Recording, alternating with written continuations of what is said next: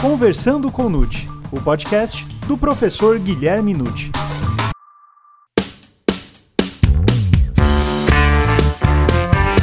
Olá, sejam bem-vindos. Neste episódio, o professor Guilherme Nutti analisa o delicado tema do estupro de vulnerável.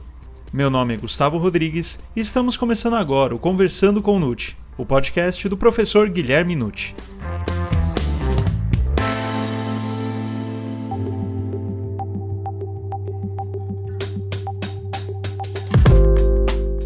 Professor Nutti, considerando a reforma introduzida no campo dos delitos sexuais pela Lei 12.015 de 2009, quais foram as principais modificações? De fato, a Lei 12.015 de 2009 fez importantíssimas modificações no campo dos delitos sexuais e ela já tem aí 11 anos. Mas muitas polêmicas continuam existindo, porque o legislador naquela época não conseguiu resolver todos os problemas. Então ainda existem situações que geram controvérsias na jurisprudência, situações interessantes que geraram outras leis consertando aquela inicial Lei 12.015 de 2009, e é isso que nós vamos dar uma verificação nesse momento. Embora nós vamos nos concentrar naturalmente no estupro de vulnerável, que é o nosso tema. A única coisa que eu gostaria de deixar bem claro desde logo é o aplauso merecido para a mudança do título, do título 6 né, do Código Penal, na parte especial, que antigamente falava em crime contra os costumes e absolutamente defasado e antiquado. Não é? Crime contra os costumes. Que costumes eram esses? Costumes sexuais? Costumes de, de honestidade sexual? Costumes envolvendo boa conduta sexual?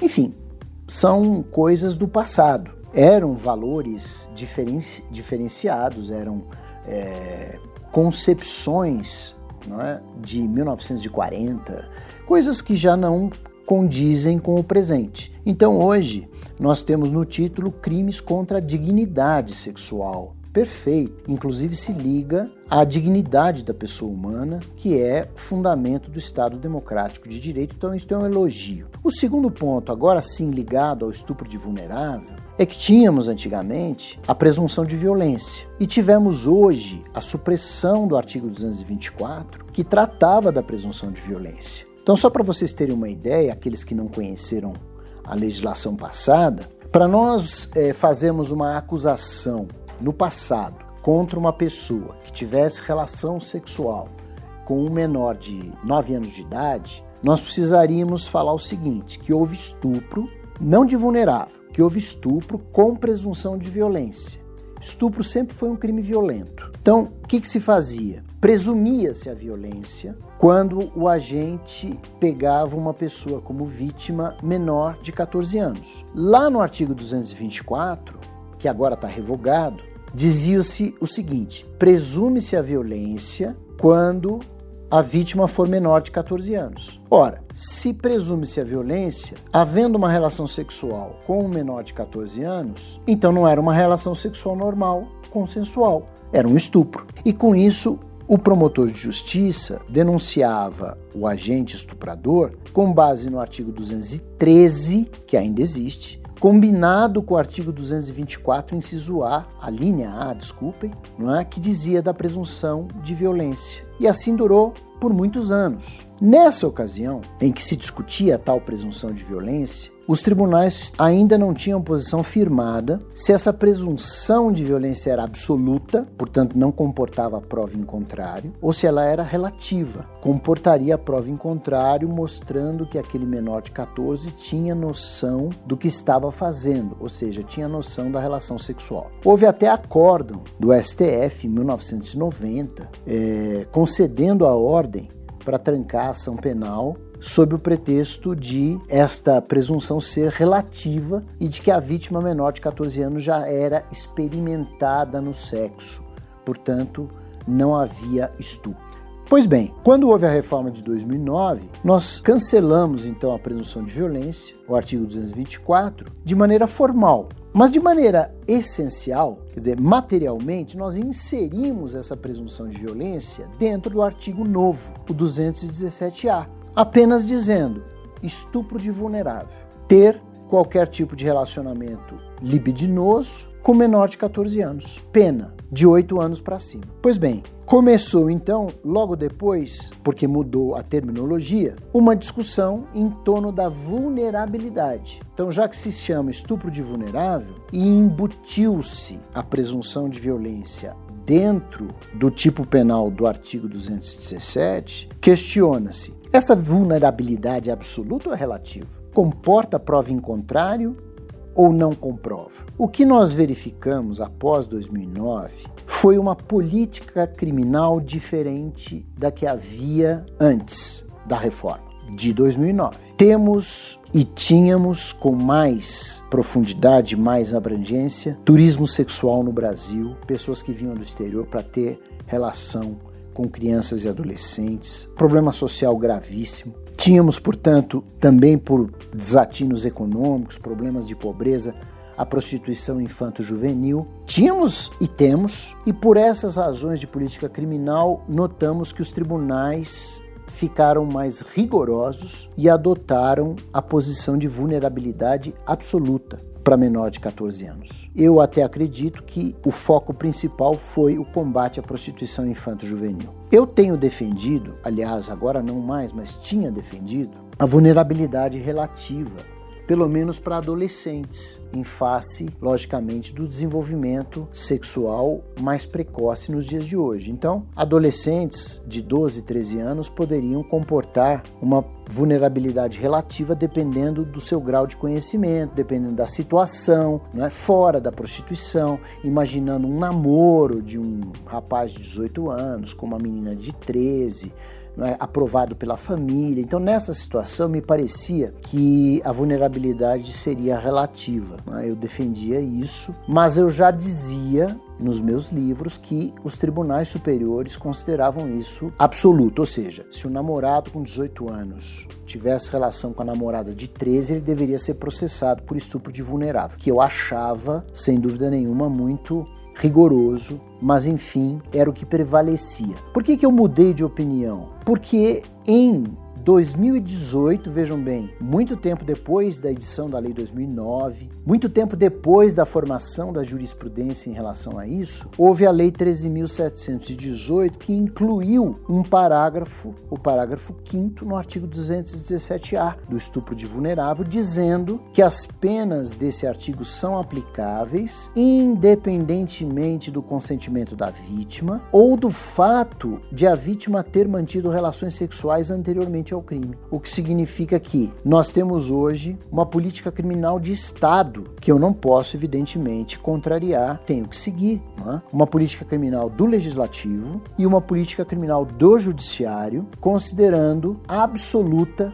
a vulnerabilidade do menor de 14 anos. Então, quem tiver relações sexuais sabendo que o menor tem menos de 14 anos, vai responder por estupro de vulnerável, mesmo sendo namorado, mesmo sendo noivo, enfim, mesmo sendo uma pessoa conhecida.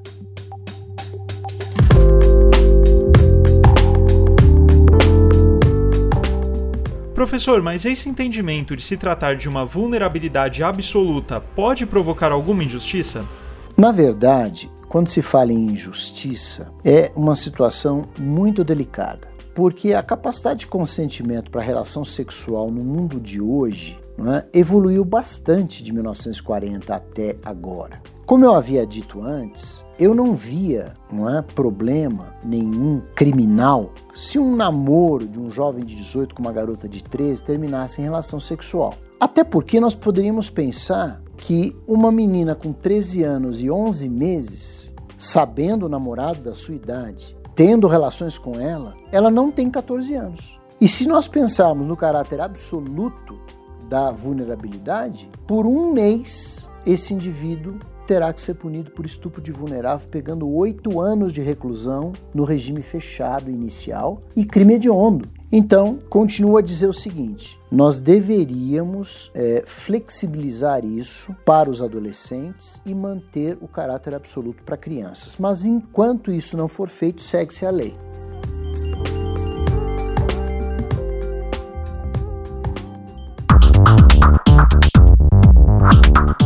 Professor, o senhor sustenta o entendimento que aponta a inviabilidade de condenação ligando o caso concreto à Constituição.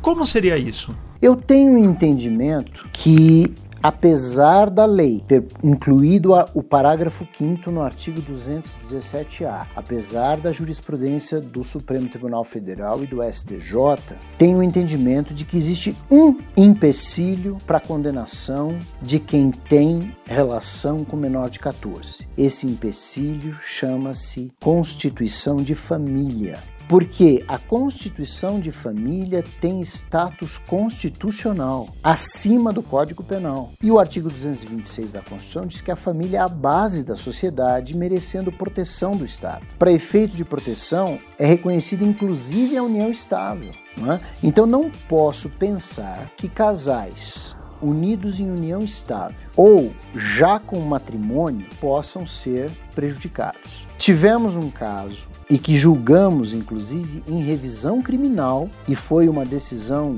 praticamente unânime do grupo de câmaras, eram 10 desembargadores, só um votou contra. Um casal casado não era nem união estável. Ele, na época, com 24 anos, ela com 13, tiveram relações sexuais, eram namorados, aprovados pela família. Começou o processo criminal contra o rapaz, nisso eles casaram depois disso, tiveram filhos e, na verdade, quando estava em revisão criminal, lá no tribunal eles foram até assistir, o rapaz já estava com mais de 30, ela com mais de 18, com filhos na escola, enfim, um casal constituído e ele conseguiu, vejam bem, ele conseguiu um salvo-conduto no Supremo Tribunal Federal, concedido pelo ministro Edson Fachin, dizendo que ele só seria preso porque já tinha decisão com trânsito em julgado, condenando esse rapaz a cumprir oito anos de reclusão.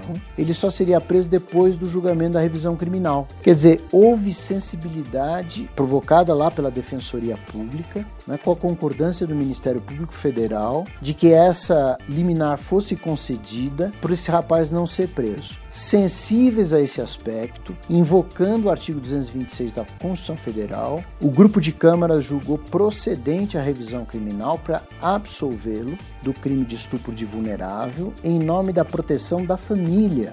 Não havia cabimento fazer aquele rapaz com 30 anos já, a moça com mais de 18, com mais de um filho, casados fazê-lo cumprir pena de oito anos de reclusão. Então, fizemos isso em nome da justiça que o caso requeria, mas não só, invocando o precedente constitucional de que a família merece proteção especial acima do bem jurídico que está em jogo no Código Penal, que é a capacidade de consentimento para a relação sexual. Professor Nutti, se o limite de idade para consentimento sexual é fixado em 14 anos, as pessoas não podem se enganar? Certamente, nós temos que ponderar que é possível haver também engano. Imagine uma menina ou um, um rapaz que tenha menos de 13 anos, mas que aparente 15 ou 16, pela compleição física, pelo corpo, enfim, pelo modo de se portar. É possível, sim, que um, uma outra pessoa de 18 anos acredite estar tendo relação sexual com alguém com 15, 16 e, na verdade, essa pessoa tem 13. Se isso ficar provado, ou seja, que houve engano da parte de quem tem mais de 18 anos, chama-se erro de tipo. A pessoa tem relação pensando ter ao seu lado alguém com 15, mas que tem 13. Se o erro for considerado excusável, nós afastamos dolo e culpa e o caso é atípico. Não haverá condenação. Se o erro for considerado inexcusável, afasta o dolo, mas remanesce a figura culposa. Só que não existe estupro de vulnerável culposo. Então também não haverá punição.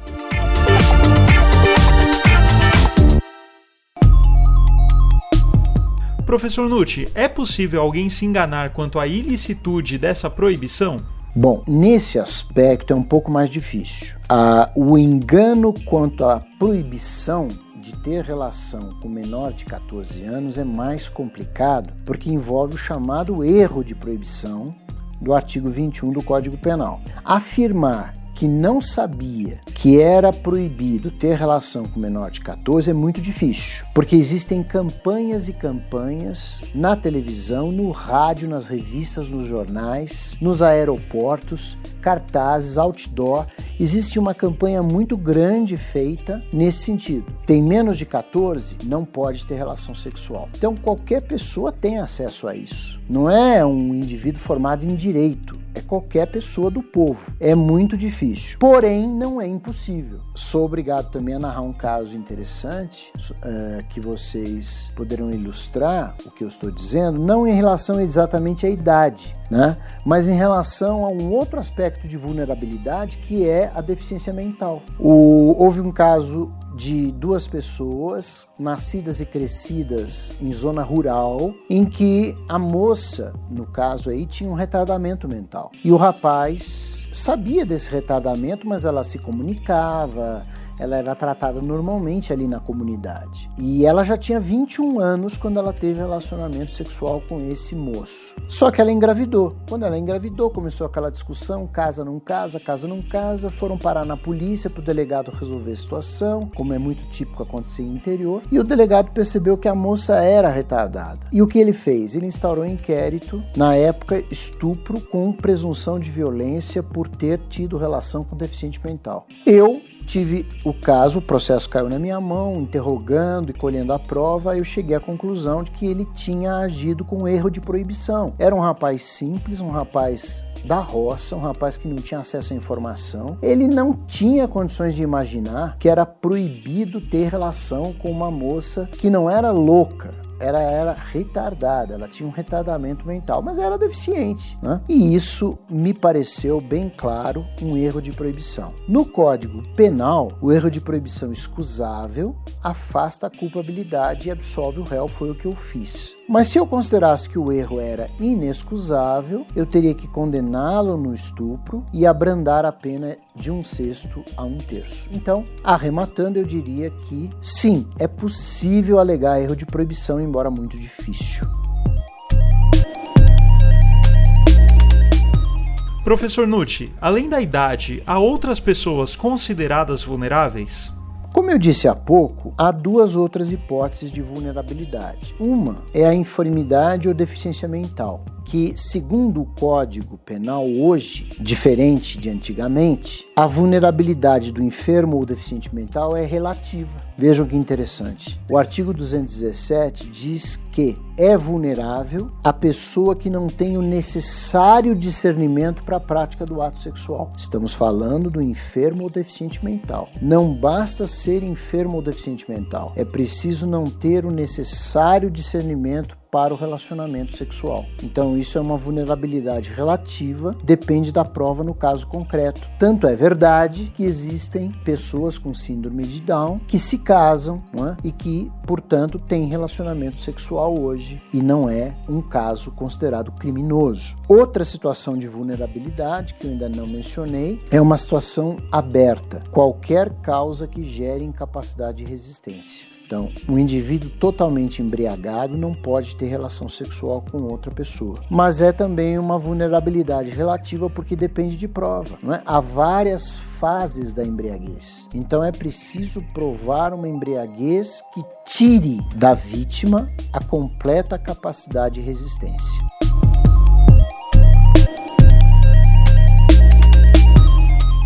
E professor Nucci, para finalizar, há uma questão tormentosa.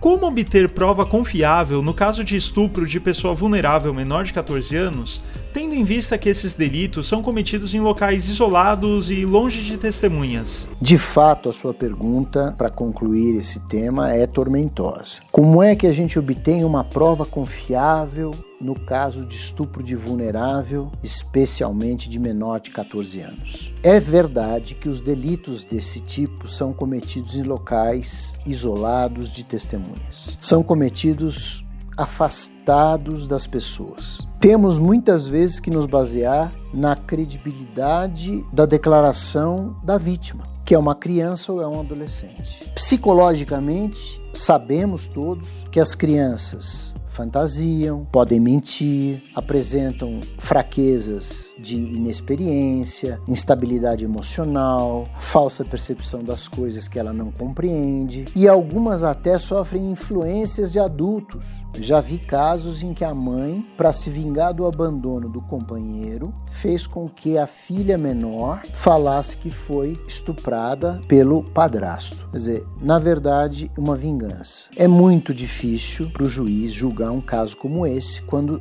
baseado só na palavra da vítima. Desprezar ou ignorar a gente não pode. Nós temos que simplesmente valorar o conteúdo do depoimento, checar as contradições existentes nos autos com os outros testemunhos, analisar o comportamento da vítima depois daquele eventual estupro, se ela mudou de comportamento ou não. Seria muito importante uma avaliação psicológica para saber o comportamento dela depois dos fatos, a lógica apresentada não é, pelo órgão acusatório, captar a situação familiar, para saber em que posição todos se encontram. E hoje, para tentar amenizar esse problema, criou-se a escuta especializada e o depoimento especial, que estão previstos na Lei 13.431 de 2017. As crianças e adolescentes vítimas ou testemunhas de violência devem prestar esclarecimentos especiais. Né? A escuta especializada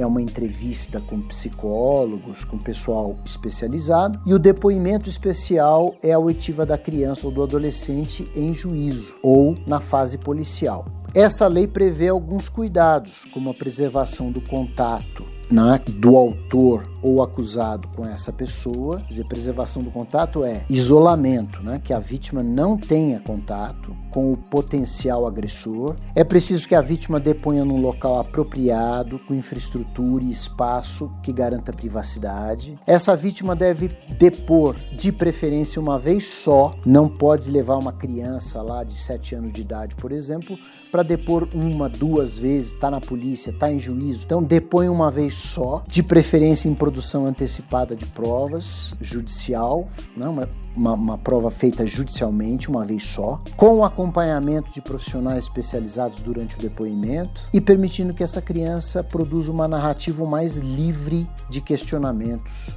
possível. Esse é o quadro hoje para provarmos o estupro de vulnerável. Extremamente difícil, sem, sem dúvida nenhuma, para todos os juízes do Brasil, quando nós temos só a palavra da vítima.